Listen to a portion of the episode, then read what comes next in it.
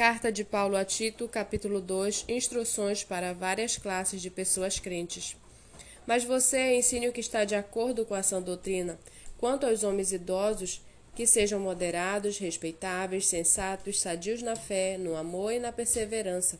Do mesmo modo, quanto às mulheres idosas, que tenham conduta reverente, não sejam caluniadoras nem escravizadas a muito vinho, que sejam mestras do bem, a fim de instruírem as jovens recém-casadas a amar os, o marido e os filhos, a serem sensatas, puras, boas donas de casa, bondosas, sujeitas ao marido, para que a palavra de Deus não seja difamada.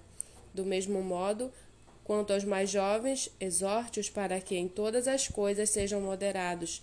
Seja você mesmo um exemplo de boas obras. No ensino, mostre integridade, reverência, linguagem sadia e irrepreensível, para que o adversário seja envergonhado, não tendo nada de mal a dizer a nosso respeito.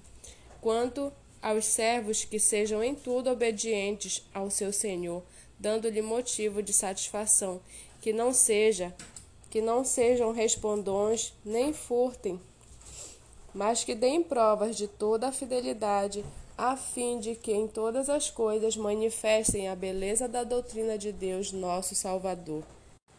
Porque a graça de Deus se manifestou, trazendo salvação a todos, ela nos educa para que, renegados à impiedade e às paixões mundanas, vivamos neste mundo de forma sensata, justa e piedosa aguardando a bendita esperança e a manifestação da glória do nosso grande Deus e Salvador Jesus Cristo.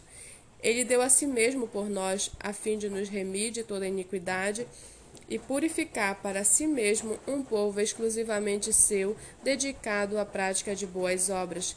Ensine estas coisas, também exorte e repreenda com toda autoridade, que ninguém despreze você.